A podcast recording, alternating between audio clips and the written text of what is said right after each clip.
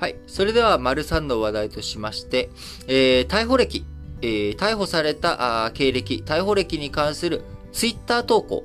こちらの削除が認められるかどうかが争われた訴訟で、えー、最高裁第2小法廷、えー、草野光一裁判長は昨日24日に原告の男性の請求を認め、えー、アメリカツイッター社に対して投稿の削除を命じました。えー、削除、認めなかった二審東京高裁判決を破棄し、えー、ツイッター社側が逆転敗訴することが、あこれでね、確定したということになります。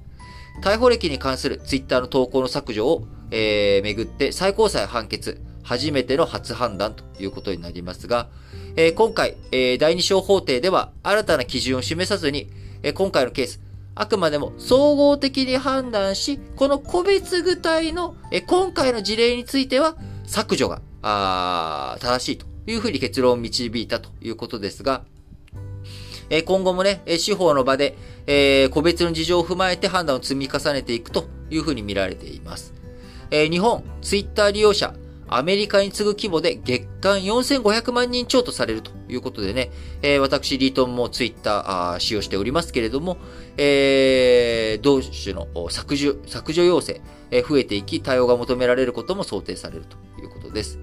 えー、今回の訴訟、え、建造物侵入容疑で2012年に逮捕され、罰金の略式命令を受けた男性が起こしたもので、罰金納付後、逮捕に関する指名入りの投稿がツイッター上で閲覧できる状態が続くのは、プライバシー侵害に当たるとして削除を求めたものです。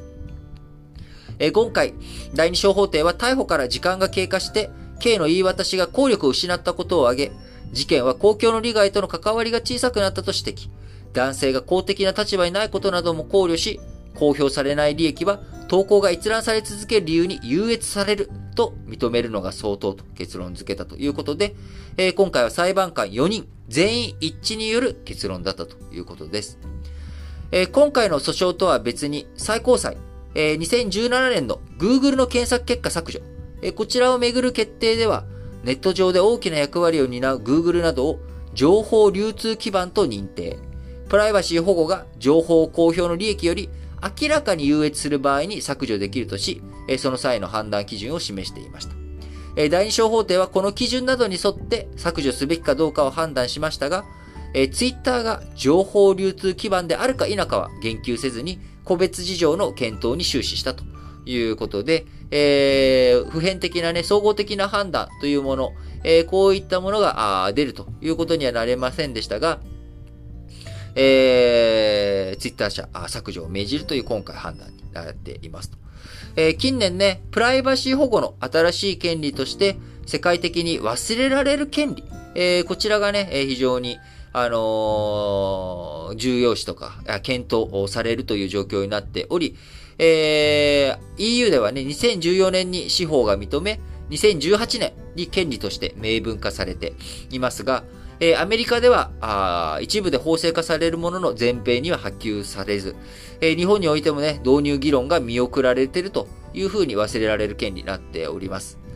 えー、このね、忘れられる権利、どういうふうに、こうね、えー、考えていくのか。あ伝統的に表現の自由、えー、こういったものとね、えー、こう、ぶつかる側面もありますし、えー、どういうふうに、みんなのね、えー、尊厳を守りつつ、えー、公共性のある情報をどういうふうに考えていくのか。あデジタルタトゥーのね、削除も含めて、どういうふうに忘れられる権利を認めていくのか、ネット社会における、えー、ステーグバをね、えー、外していくことができるのかというところはポイントになってくるのかなと思います。えー、犯罪についてもね、今回あの、建造物侵入のっていうね、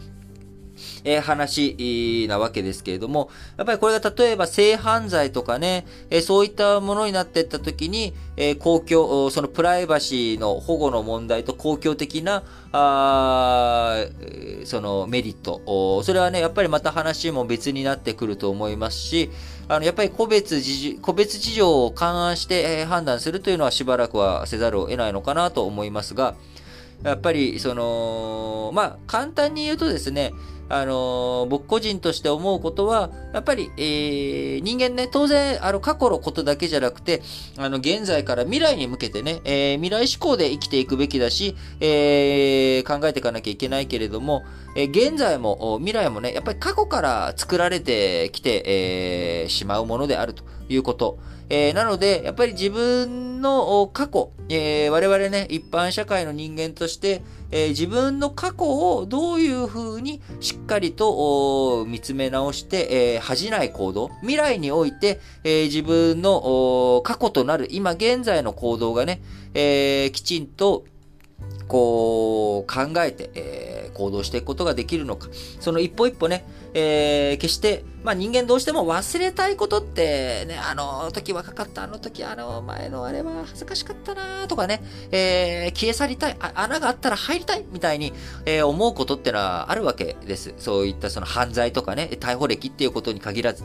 えー、そういったものがね、やっぱ極力ないように、えー、一歩一歩どういうふうに行動していくのか。えー、そしてそういうものがあった時に自分の中で、えー、咀嚼してきちんと人にね、なぜそんなことをしたのかっていうことが説明できる。え、事実は事実としてあるんだけれども、こういうふうなことだったんだよと。いうことがね、言えるようにしていくっていう、まあそういったことが、個人としてはまずは大切なのかなと思います。えー、そして、え、ネット上でね、何かやっぱり問題が起きた時に、えー、ぜぜひひで考えていく、自分のね、え、要求すべきことを、えー、主張していくということ。えー、今年はね、あの、刑法改正で、えー、侮辱罪の厳罰化とか、いろんな、あの、新しく SNS 上をめぐった問題で、えー、法律変わっていく側面もあります。えー、時代とともにね、いろんなものの権利とか義務というものは変わっていきますので、